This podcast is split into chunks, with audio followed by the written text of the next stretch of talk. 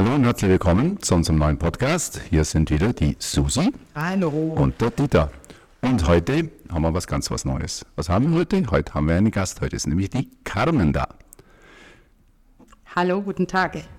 Die Carmen haben uns heute dazugeholt, weil wir ein ganz spezielles Thema haben, nämlich das Hinweisgeberschutzgesetz. Und da haben wir gesagt, ja, da haben wir gar keine Lust drauf auf den ganzen Zeug, hier, was das so das Gesetz Haben so wir will. gesagt. Ne? Haben wir gesagt. Dann haben wir auch gesagt, da brauchen sich aber erstmal keine Gedanken drüber machen, das ist erstmal hinfällig. kommen die, kommen, die, kommen die Kunden und sagen, das könnt ihr als Datenschutz auch machen. Haben wir gesagt, nee, also muss das wirklich sein. Genau, und haben mal erzählt, das Jahresende passiert so oder so nichts. Und jetzt kommt, wie es ganz normal ist, halt immer anders als man denkt und anders als man hofft. Und deswegen haben wir uns gesagt, komm, da holen wir uns eine Fachkraft mal ins Haus, holen wir jemanden, der Ahnung hat, erzählen wir keinen Käse hier, ja, sondern sprechen mal drüber. Ähm, Spaß beiseite, eine wichtige Sache und ähm, dementsprechend wollen wir Sie euch einfach mal zu dem Thema abholen. Hinweisgeberschutzgesetz.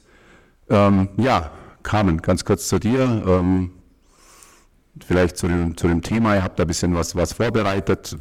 Hol vielleicht mal unsere Zuhörer dazu ab. Was, was will das Hinweisgeberschutzgesetz denn so genau? Also, ähm, es ist so, dass äh, auf der EU-Ebene 2019 eine Richtlinie erlassen wurde zum Thema Whistleblowing. Das ist den meisten auch als Begriff bekannt, während Hinweisgeber irgendwie von keinem so richtig verstanden wird zunächst. Ähm, das Ganze wurde oder sollte jetzt eigentlich umgesetzt werden. Äh, die Bundesregierung ist schon ein bisschen hinten dran. Aber ähm, Hinweisgeberschutz heißt eigentlich, dass ähm, Hinweisgeber in Unternehmen vor Repressalien geschützt werden sollen. Die hatten vor ein paar Jahren noch nicht so ein richtig gutes Standing. Das heißt, wenn darauf auf zum Beispiel eine Meldung Kündigungen gestützt wurden, dann wurde der Hinweisgeber meistens ähm, tatsächlich vor Gerichten eher schlecht behandelt. Sprich, ähm, er wurde, also der Kündigung wurde meistens Recht gegeben. Und weil ja so Hinweisgeber in Unternehmen enorm wichtig sind, ähm, um Korruptionsfälle etc. aufzudecken, wurde jetzt einfach ähm, an den Schutz dieser gedacht und soll jetzt durch dieses Gesetz einfach verfolgt werden. Also ich denke, Hinweisgeber erklären wir es nochmal, weil, wie gesagt, wir haben tagtäglich mit so Begriffen zu tun. Also jemand sagt, ich stelle etwas fest im Unternehmen und meldet das quasi. Dort ah, wird bei uns etwas nicht rechtskonform gemacht. Und damit ist er derjenige, der diesen Hinweis gibt. Daher kommt eigentlich dieses Wort, wie gesagt, ähm, Rechtsbegriff also nicht immer. nur, nicht nur der Mitarbeiter an sich, sondern auch zum Beispiel Dienstleister. Genau, das kann auch der Lieferant sein, das kann auch ein potenzieller Kunde sein, das können sogar Leiharbeitnehmer sein. Ähm, also jeder, der irgendwie mit einem Unternehmen zu tun hat, kann einfach, wenn er einen irgendeinen strafbaren äh, Missstand im Unternehmen aufdeckt, kann das dann quasi melden. So, jetzt brauchen wir eine Meldestelle. Ja, genau. Und da war jetzt die Diskussion eben, dass die Datenschützer das machen dürfen, aber das ist eben nicht ganz so einfach, wie es anfänglich aussieht. Richtig? Ja, weil das Problem ist natürlich, also Datenschutz ist schon mal recht gut. Allerdings sollen natürlich nicht nur Missstände im Bereich Datenschutz aufgedeckt werden, sondern das geht eigentlich um wesentlich mehr. Das geht um strafrechtliche Themen, das geht um Kartellrecht, das geht um Umweltschutz, das geht um Tierwohl und so weiter und so fort. Und da muss man halt ganz ehrlich sagen, ähm, das Gesetz sagt, dass jemand eigentlich mit Fachkunde daran sollte, weil der muss eine gewisse Plausibilitätsprüfung, also überhaupt, ist es überhaupt irgendein strafbares Verhalten, das unter die, die, diesen Schutz fällt? Ähm, liegt das überhaupt vor? Und äh, nur das, also da, da braucht einfach braucht man eine Person, die das beurteilen kann. Ich glaube, dass das sehr spannend ist, wie du sagst, dass die Bandbreite ist ja extrem groß. Also es kann sein, als Lieferant stelle fest, also Sie, wie gehen die mit ihrem Entsorgung um zum Beispiel? Ja, es sind so, da kommen ja so viele Fachthemen, die da eine Rolle spielen können. Also das ist eine gigantische Bandbreite. Was mich jetzt vielleicht noch gar nicht betrifft. Ne? Also schon, selbst wenn ich jetzt als Lieferant sage, guck dir das mal an, hier von morgens bis Arbeit, abends, äh, egal wann ich herkomme, da ist immer ein Mitarbeiter Ja, genau. beispielsweise. Ja. Ja. Und das muss ich melden. Und da brauche ich eine Stelle, eine Person. Vielleicht noch ganz kurz ab. Wir haben ja bestimmte Mitarbeiterstärken an Unternehmen, die es, die es äh, machen müssen. Vielleicht können wir dazu was sagen. Wer ist raus, wer ist drin? Also es ist so, dass das Gesetz, ähm, das jetzt dann Ende März verabschiedet werden soll, ähm, vorsieht, dass Unternehmen quasi, also mal alles zusammengefasst, ab 50 Mitarbeitern so eine Meldestelle einrichten oder halt irgendeinen Meldekanal. Darf ich gleich mal zwischen reinfunken? 50 Mitarbeiter, 50 Festangestellte oder ist es völlig egal? Können die Nein. Azubis dazu? Wer zählt da rein? Alles, also Beschäftigte generell, äh, Leiharbeitnehmer, da fallen äh, Auszubildende rein, da fallen ähm, Beschäftigte generell einfach. Ich, fra ich, ich frage nach, weil unser Ja. Datenschutz ist ja auch so 20 Mitarbeiter, dann nimmt man mal 20 Vollzeitkräfte, wo wir sagen, nein, da zählen aber auch eben alle, da zählen Teilzeitkräfte, da zählen ähm, natürlich auch Azubis an, mit dazu, also ist da der gleiche, der gleiche Part. Genau, genau. Und im Endeffekt ähm, wird lediglich in einem Punkt unterschieden. Ähm, also sprich Unternehmen ab 250 Mitarbeitern, die müssen sich jetzt ein bisschen sputen, weil ähm, wenn das Gesetz verabschiedet ist, dann tritt es einen Monat später in Kraft und ähm, binnen einem weiteren Monat ist das Ganze dann umzusetzen. Vorher, man muss dazu sagen, die Bundesregierung macht das jetzt im zweiten Anlauf.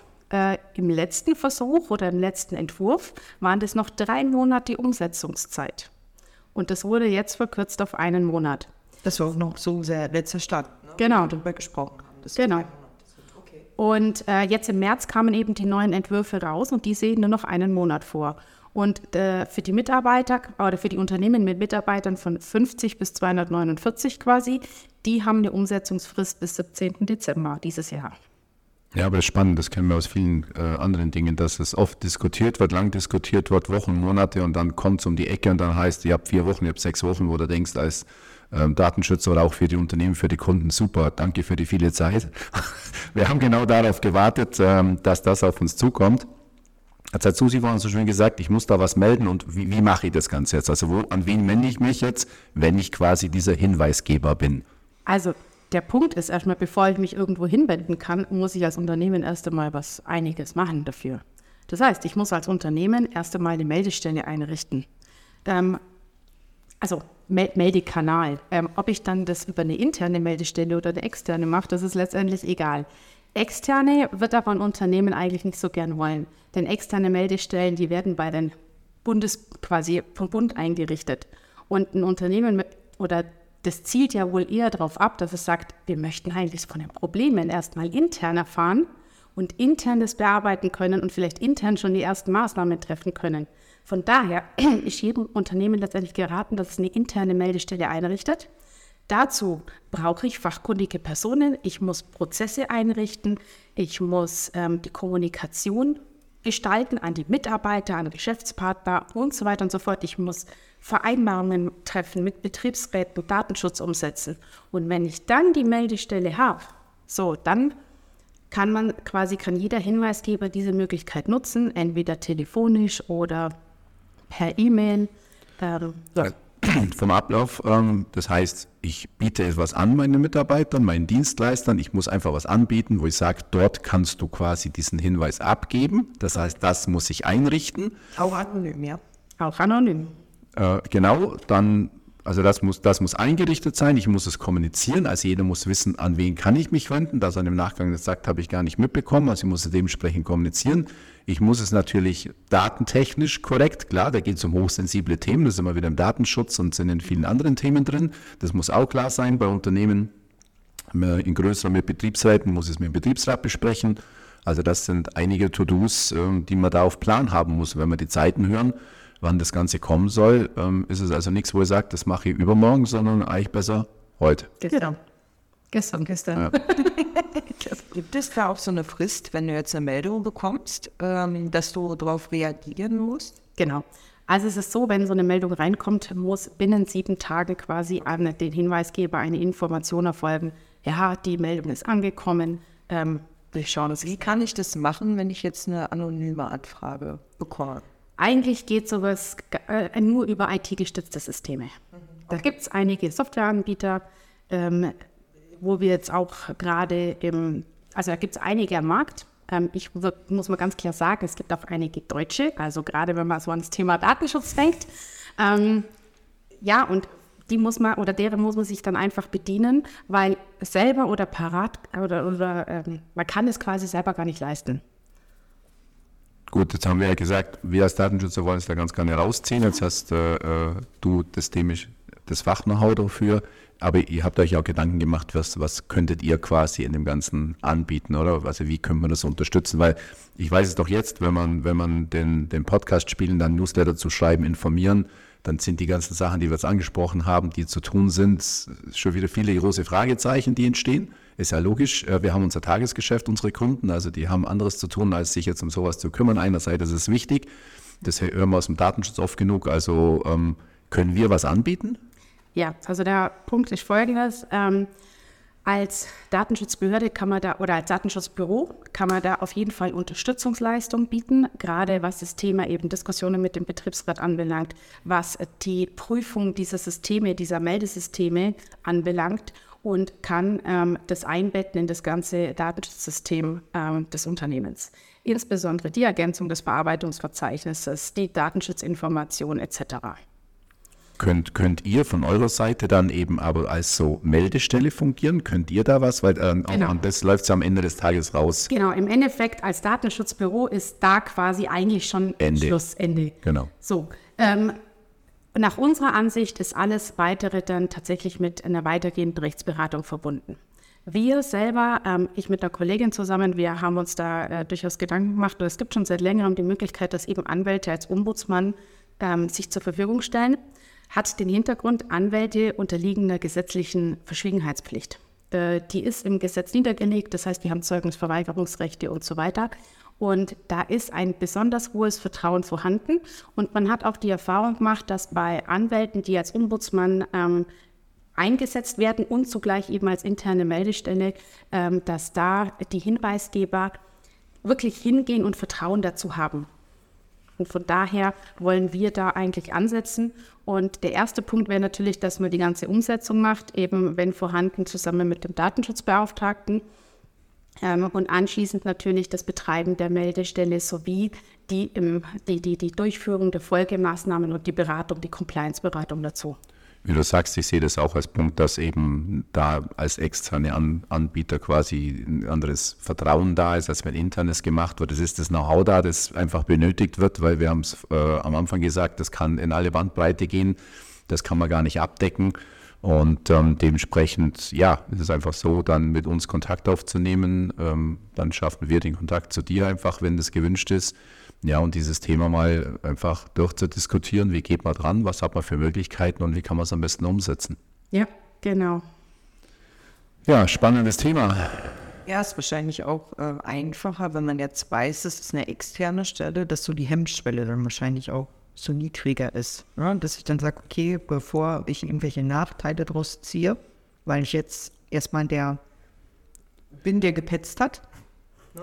Ja, ich denke, als Unternehmen bin ich raus aus der, aus der, aus der Problematik schon wieder, habe ich es vollumfänglich erfüllt? Ja, habe ich es richtig gemacht? Also so kann ich sagen, okay, ich habe es einfach wie ein Datenschutz vielleicht extern vergeben, dann ist da Know-how da. Das ist ja, der Punkt ist folgendes. Als Unternehmen bleibe ich wie beim Datenschutz verantwortlicher. Das Klar. muss man gleich von vornherein sagen. Aber der Punkt ist erstens, wenn ich das eben vergebe, das Ganze, ähm, und ich habe alle Vorsorgemaßnahmen getroffen und alle Umsetzungsmaßnahmen, dann kann ich mich zumindest oder habe die Chance, mich aus meiner Verantwortung als Geschäftsführer, aus meiner Haftung irgendwie zu, rauszunehmen.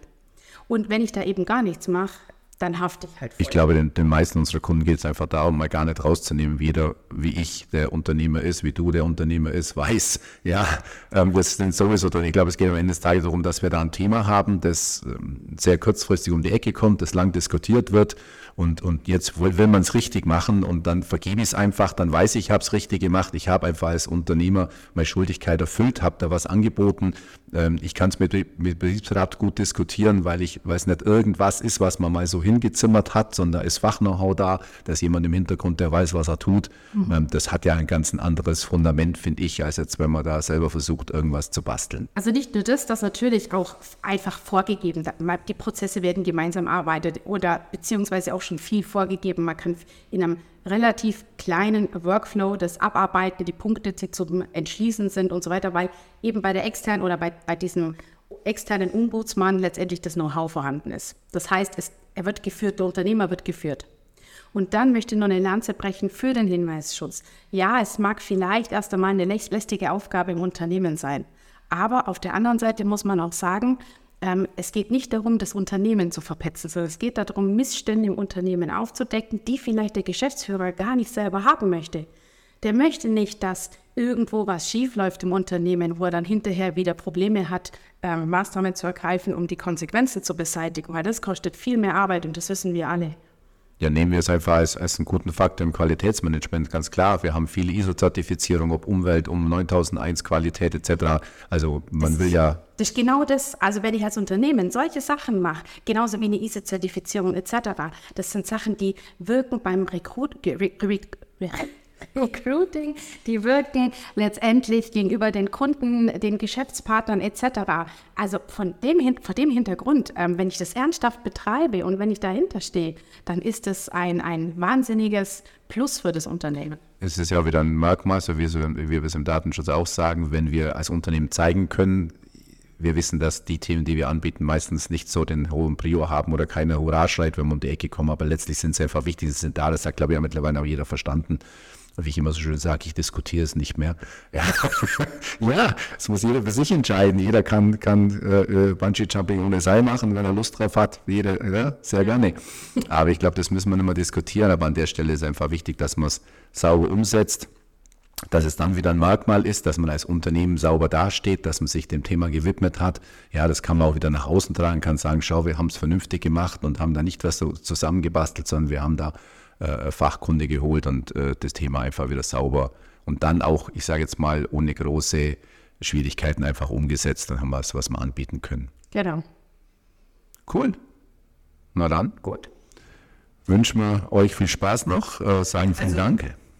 Ich grätsch da noch rein, bevor ja, ich sehr gerne. gleich äh, die Klappe Mach mal. Hier. das Weil ist immer schwierig bei mir. Ich kann mir jetzt gut vorstellen, dass jetzt die Frage kommt, ja, okay, ich mache mir Gedanken drum ihr habt doch noch jemanden, die hat ja Ahnung, könnt ihr mal vermitteln. Klar. Melden. Melden. Melden. E-Mails schreiben, Kontakt aufnehmen, anrufen, sagen Hallo, hallo, fand die interessant. Wir vermitteln dann gerne. Wir vermitteln, wir brauchen Infos, wir brauchen Hilfe, wir unterstützen. Genau dazu quatschen wir das hier rein. Genau. Ja, danke für den Hinweis. Und ähm, genau, einfach rühren, einfach melden. Und dann sprechen wir intensiv, so wie es fürs Unternehmen, so wie es in anderen Themen auch ist, einfach wieder ja in angepasst ist an das, was das Unternehmen braucht. Das ist ja unterschiedlich. Genau. Cool. Jetzt darfst du. Jetzt darf ich. Also, dann mache ich den Abschluss hier, sage vielen Dank, wünsche euch noch einen schönen Nachmittag und jetzt halten wir endgültig die Klappe und ähm, bis auf bald. Ciao. Ciao. Tschüss.